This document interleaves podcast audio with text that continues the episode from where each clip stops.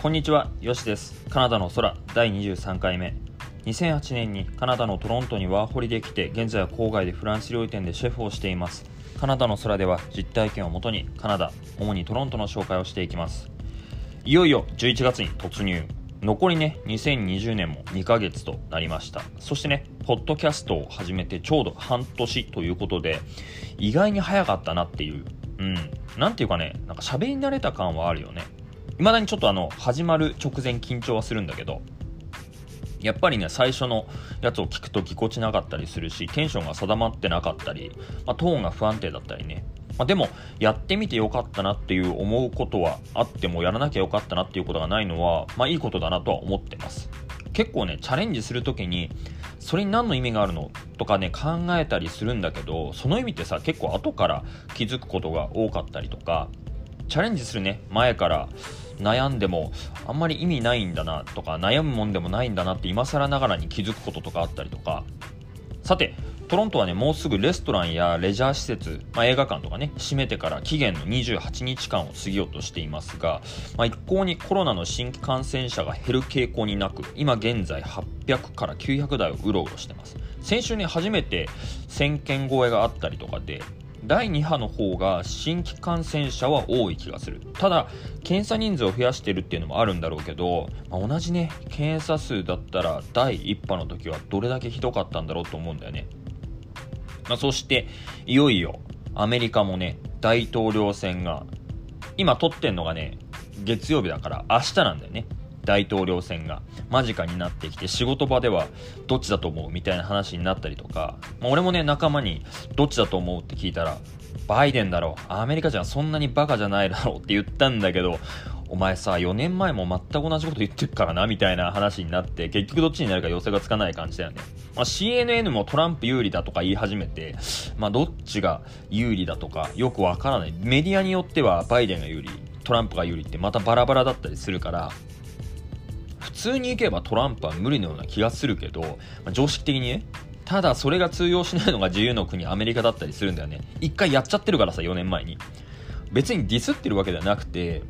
まあね、その前科4年前にトランプが選ばれたっていう事実があるから言ってるだけで、まあ、そうなったらねアメリカとカナダの国境まだまだ開かないんだろうなっていう感じかな。カナダはね公式にアメリカがコロナをコントロールできるまで国境を開けませんっていう声明を出したからね。もうカナダはね、もう雪もね、降ったりとかでだいぶ冷え込んできて、これからまたインフルエンザとかも流行ってくるから、本当にね、今年の冬は大変だよね。個人的にはね、レストランのダイニングぐらい開けてもいいんじゃないかなと思ってるんだけど、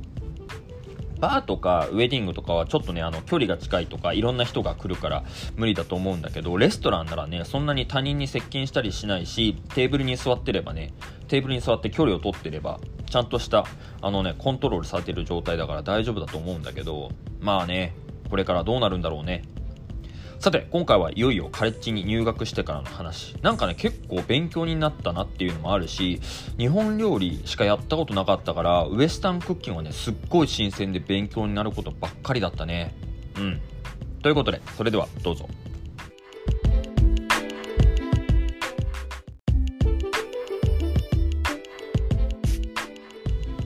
さて、いよいよ入学が近づいてきて、まあ、俺が行くコースはジョージ・ブラウン・カレッジっていうところの Culinary Management っていう料理業界での知識や技術を身につけるコースだったのね。ちなみにカレッジとユニバーシティの違いは、カレッジは日本でいう専門学校みたいなところ。大学はね、もっとアカデミックに研究するとか、するところかな。例えば料理のカレッジを卒業して大学に編入したらもっと料理の科学とか農業とか栄養学とかを深く研究していくみたいなイメージかな。単位も学校に行く年数に違って1年以内とかだとサティフィケートっていうのもらえて2年のコースだとディプローマ。カレッジはね大体この2年のコースか1年のコースがあってこっからまあ編入したりとかで大学とかでまた2年とかそこから2年とか3年とか勉強する場合はマスターとかドクターっていう単位が取れるんだけど、まあ、俺はそこまで目指してなかったから残念ながらあんまりそんなに詳しくないんだよねそこに関しては。ただカレッジの料理を教えるシェフとかになると大学出てマスターって単位を持ってなきゃいけないって昔先生に言われたことがあるんだよね。一度学校のシェフになるにはどうしたらいいかって先生に相談したことがあったのね。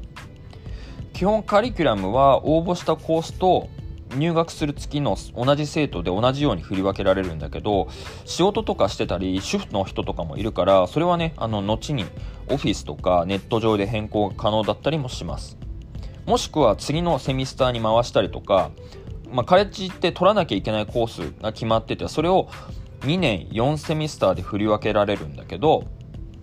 それをいくつか後に伸ばして6セミスターぐらいかけて卒業することもできたりします。例えば1セミスター1セミスターっていうのが1学期ね。例えば10個取らなきゃいけない。だけどそんな10個取ってられないから8個にして2個はまた違うセミスターの時に回すとかまた後に回すとかってすることができるのね確かね、6年以内に卒業すれば、あの、良かったような気がするんだけど、そこも不確かなのと、学校によって違ったりするので確認してください。さて、入学手続きも終わって、カリキュラも出てって感じで、5月を迎えることになって、ちなみにね、1セミスター目、ファーストセミスター目で払った金額はね、6000ドル？日本円で60万円ぐらい。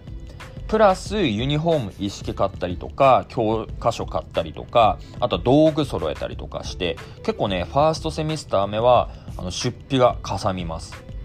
でファーストセミスターが一番お金かかるんだけど、まあ、教科書とかも買わなきゃいけないのね。でその出費を抑えたいならトロントのキジジとかクレグスリストっていうあのサイト？いろんなものが売ってるサイト上で教科書のユーズド中古が売り出されてたりするからそれを買ってもいいと思う。あとは知り合いに同じコース行ってる子がいたらその子に譲ってもらうとか学校で使った参考書とか卒業したらほとんど使わないから譲ってくれると思う。俺もね友達にあげちゃったりしたからまあ、まずカレッジのクラスが始まる前に簡単な入学式みたいなのに出席してみんな俺と同い年とかちょっと下のやつとか、まあ、同じテーブルになってどこで働いてんのとかってみんな自信満々な感じでさ話しててあちょっとやばいなと思ったのは覚えてるよね。でもそれって後々分かったんだけど見せかけだけっていうやつでこっちであの、ね、できるように振る舞ってて全然できない子って結構多いのね。こっちで働いたことある人なら多分ほとんどの子は経験してると思うんだけどまあそんなんで入学式は和気あいあいな感じで終わって初めて授業がある日に全員でクラスに入って結構びっくりしたのが俺のお父さんとかお母さんの年の人とかがクラスの3分の1ぐらいいてみんなセカンドキャリアとか子育てが終わってからあの新しいことを学びたくてカレッジに来たりしたり人がいたりとか、まあ、日本だとねそんなこと珍しいから結構面食らってでもう3分の1がカナディアンの若い子たち。例えば学高校卒業したばっかりの子とか、まあ、だいたい20代前後の子がいたりとか。もう3分の1があとは俺みたいな海外から来たインターナショナルの生徒でクラス自体のバランスは均等だったね結構ね。実際にね受かね受けなきゃいけない授業っていうのは料理クラスで言ったらあのフードセオリー料理理論みたいなのがあってあとはワインのクラスとか Baking デザート作るクッキーとかパイとか焼くクラス栄養学、えーと、ブッチャーって言って肉の解体そしてウエスタンクッキングの実践。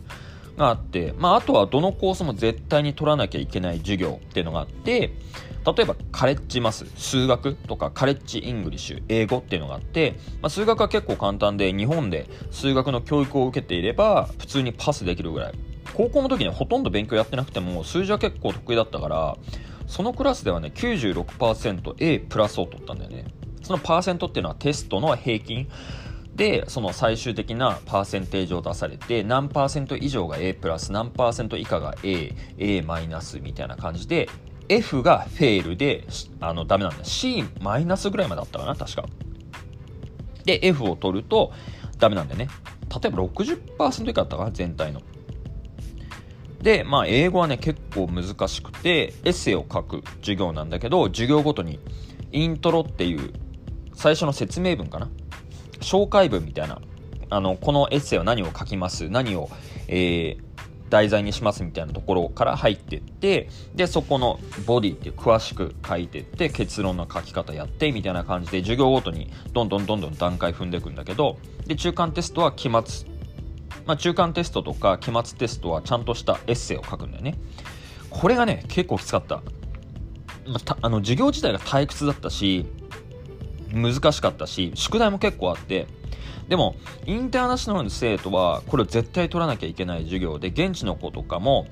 あの高校でえこうあの英語の成績が悪かったりすると授業を一緒に受けることになるのね。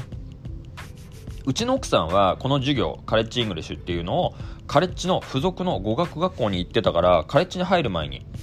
あの語学学校に行ってる時点で終わらせたみたい。学校によってはシステムが違うからそれは確認した方がいいかな。ちなみに俺が行ってたジョージ・ブラウンっていうのはダウンタウンにあるカレッジで奥さんが行ってたカレッジはセネカカレッジっていうところでトロントの北の方にある学校ね。両方大きくて有名なところだからインターナショナルもかなり多くて大体ね通うのがこの2つがメインかなインターナショナルの子は。この2つにないところになるとトロントの外れとかカレあのカレッジに行くことになるんだけどまあ、そうするといい面と悪い面というのがあっていい面はインターナショナルのサポートが充実してるのね。俺らが行ってた学校っていうのは。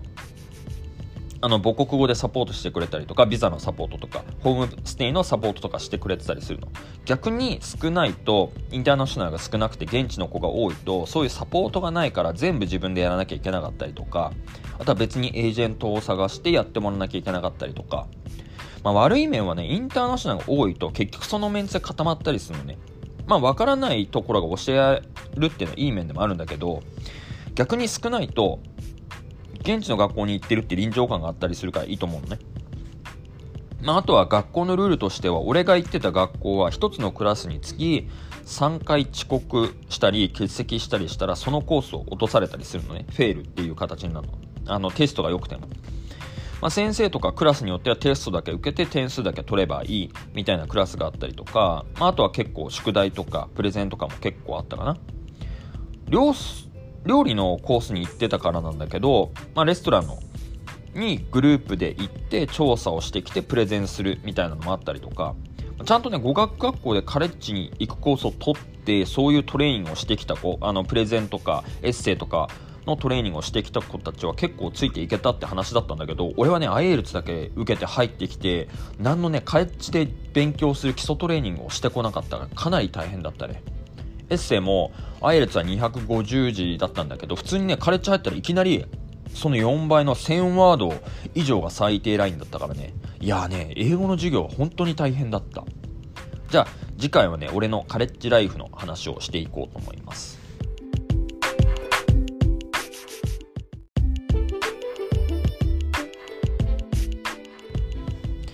さてさて、前回言ったんだけど、2週間前くらいから海外に住む人用に YouTube を始めてみたんですが、結構手探りで、毎回ね、ああした方がいいとか、こうした方がいいとか言ってやってます。見たことない人は、海外で料理かキッチン A よしで出てくると思うので、見てあげてください。一応ね、このポッドキャストの説明文にもリンク貼っておくので、まあ、チェックしてみて、コメントとか何なりしてみてください。結構モチベーションになります。なんかね、結構難しいなって思う。思ったよりも。うん。あんまり宣伝とかも得意な方じゃないし、まあ、喋りすぎたりとか、音が悪かったりとか、料理の動画ってさ、NG 許されないじゃん。ほぼ一発撮りでしょそんで、まあ、この前カメラの調子が悪かったか、新しいマイクの使い方がわかんなくて、豚の肉の解体をしてたの。そしたら音だけ入ってて、動画が映ってなかったりとかですっごいへこんだ。まあ、あとはね、音が悪かったりしても撮り直せないし、あとカットとかしたりして調整はしたんだけど、あと文字の入れ方もいろいろ考えながらやったりとかで、ほんとね、新しいことに調整するってこういうことになるんだと、日々頭を悩ませたりとか、最初の方で、やっぱりやめたって言いたくなったんだよね。まあだけど、それじゃいかんと思って自分に怒ったりとか、まあそういう時にコメントがね、あの、楽しみにしてますとかっていうコメントが、まあ、2件ぐらいあって、それがね、すごい助かった、心の中で。